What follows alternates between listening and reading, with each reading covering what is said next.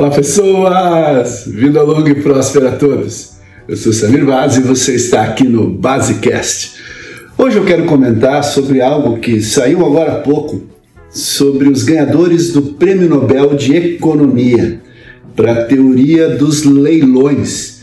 Né, dois pesquisadores, o Paul Milgram e o Robert Wilson, Tá? Eles criaram novas formas para transações que estão na base de vários negócios que ganharam escala na internet e acabaram ganhando então o Prêmio Nobel de Economia. Fique até o final que eu acho que você vai achar esse vídeo bem interessante. Vamos lá.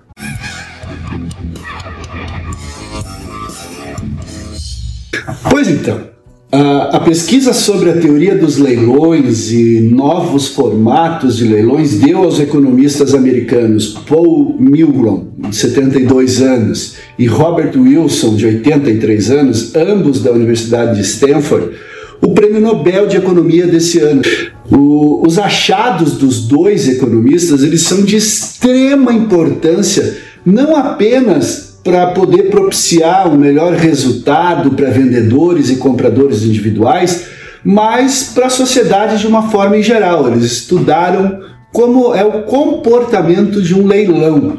Então, os leilões são usados para determinar preços de vários serviços públicos, serviços de infraestrutura como eletricidade, espectros de ondas de rádio, televisão e até horários de aterrissagem nos aeroportos. Além disso, grande parte das pesquisas desses dois economistas, por mais que tenham sido feitas aí na década de 90, são de extrema relevância nos dias atuais, né? porque essa modalidade do leilão ela ganhou forte impulso com o advento da internet, não só através dos sites de compra e vendas, mas em transações financeiras também. E os leilões são usados atualmente no mundo inteiro para vender o que a gente chama de espectros. Então, quando você aciona o interruptor da, da tomada da sua casa, por exemplo, a luz se acende graças à eletricidade que foi definida por uma distribuidora no leilão. Então, quando você faz a pesquisa no Google, a, a ordem das respostas também é definida através de um leilão. Então, a, a teoria dos leilões ela está aí no nosso dia a dia. A gente não tem como ficar fora dela. E essas disputas elas são organizadas de várias formas. E cada modelo adotado afeta os seus resultados. É, eu acabei descobrindo que, graças a essa teoria do Milgram e do Wilson, é, no mundo hoje são adotadas novas formas da teoria de leilões para beneficiar compradores, vendedores e até nós, que somos os usuários finais, os contribuintes, né, a sociedade em geral. E, embora os leilões estejam hoje na, na base de diversos tipos de transações, os seus objetivos podem ser diferentes de acordo com a teoria criada pelos economistas. É, eles dizem que alguns vendedores podem estar interessados no maior lucro possível, enquanto outros podem visar aí reduzir as emissões do gás carbônico, aumentar a liquidez bancária ou até mesmo maximizar o, o benefício do bem público, por exemplo. E essa teoria desenvolvida pelo Milgram e pelo Wilson é a chave para a gente poder entender como esses diferentes objetivos podem ser alcançados foi por causa disso que eles acabaram ganhando o Prêmio Nobel de Economia deste ano. E eles dizem que existem vários modelos. Por exemplo, no modelo inglês, parte-se de um preço mínimo e os interessados dão lances cada vez mais alto até que um deles sai vencedor. É o modelo tradicional de leilão que nós conhecemos. Já no modelo holandês, o vendedor propõe um preço máximo e ele vai baixando esse valor até que alguém se disponha a comprar ou que se decida que não vale mais a pena vender aquilo que está sendo leiloado. E o Wilson mostrou que, de uma forma geral, leilões em que os lances são conhecidos, como o modelo inglês, eles acabam funcionando melhor, porque cada interessado recebe informações sobre o chamado valor intrínseco do objeto que ele está tentando comprar ou que está sendo tentado ser vendido, né? Isso chama, dentro da teoria dos leilões, a maldição do vendedor, em que o comprador ele superestima o valor de um item e oferece um valor muito mais alto do que poderia ser pago. Já nos leilões do tipo holandês, os preços pagos são mais altos do que o do leilão inglês, o que revela então a chamada ocorrência da maldição. Bem interessante esse conceito que eles tratam. A pesquisa do, dos economistas americanos também mostrou que o vendedor otimiza seus ganhos se der a maior quantidade de informações confiáveis sobre o bem que ele está vendendo. Numa das pesquisas do Milgram, ele iluminou o fato de que os leilões estão em jogo um valor comum e um valor privado. E você poderá revender a peça que comprar, e isso é o que ele chama de valor comum. Por outro lado, ele também leva em conta o prazer né, que você vai ter em olhar uma obra de arte, por exemplo, todos os dias, e esse é o que ele chama de valor privado.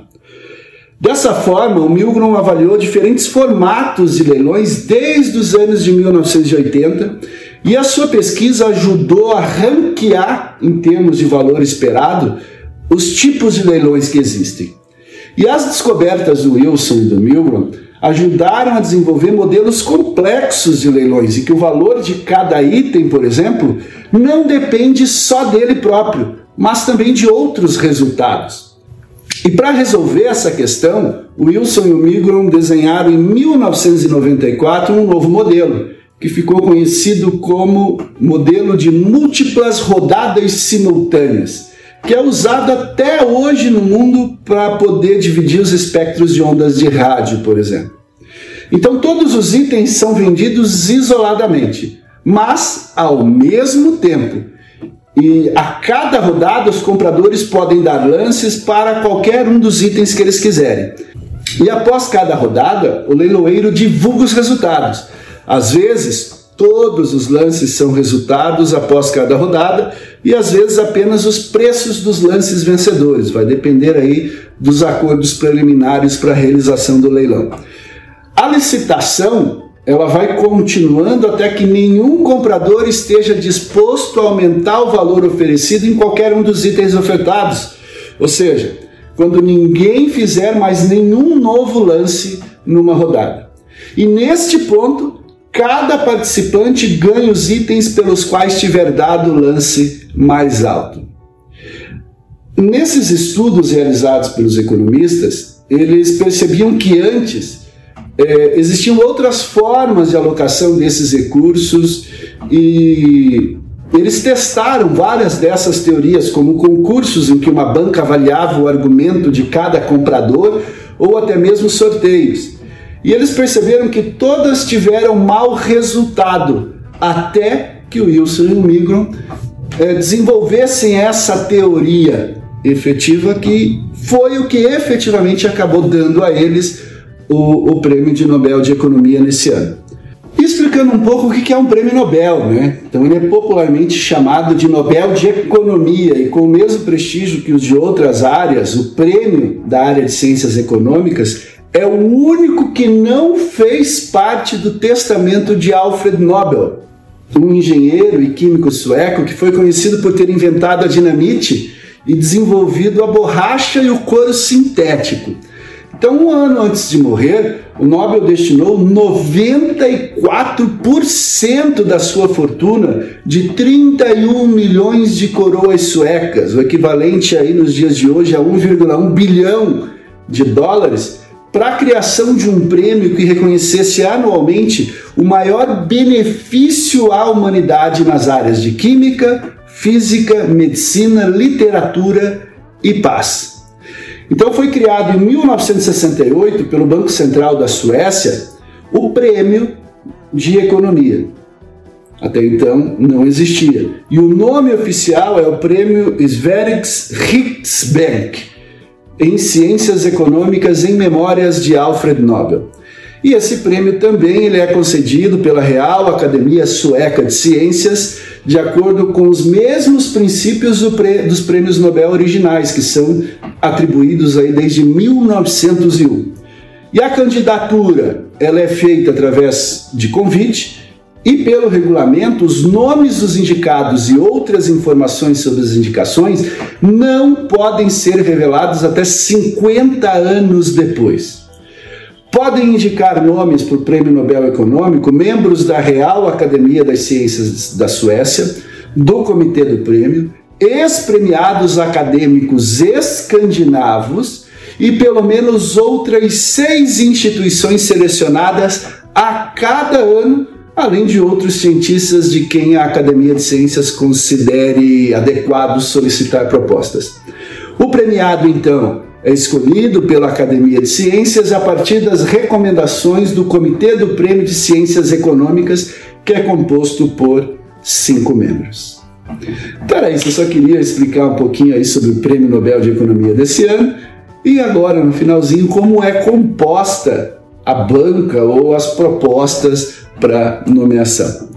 Se você chegou aqui, até aqui, muito obrigado. Você já é inscrito no canal, não se esqueça de curtir o vídeo. E eu quero fazer um pedido todo especial para você que está assistindo agora e ainda não é assinante do meu canal. Para que eu possa continuar trazendo alguns conteúdos relevantes, alguns conteúdos sérios, se inscreva no meu canal, acione o sininho para receber as notificações. Eu acho que a gente se vê na próxima. Até mais, pessoas. Tchau, tchau.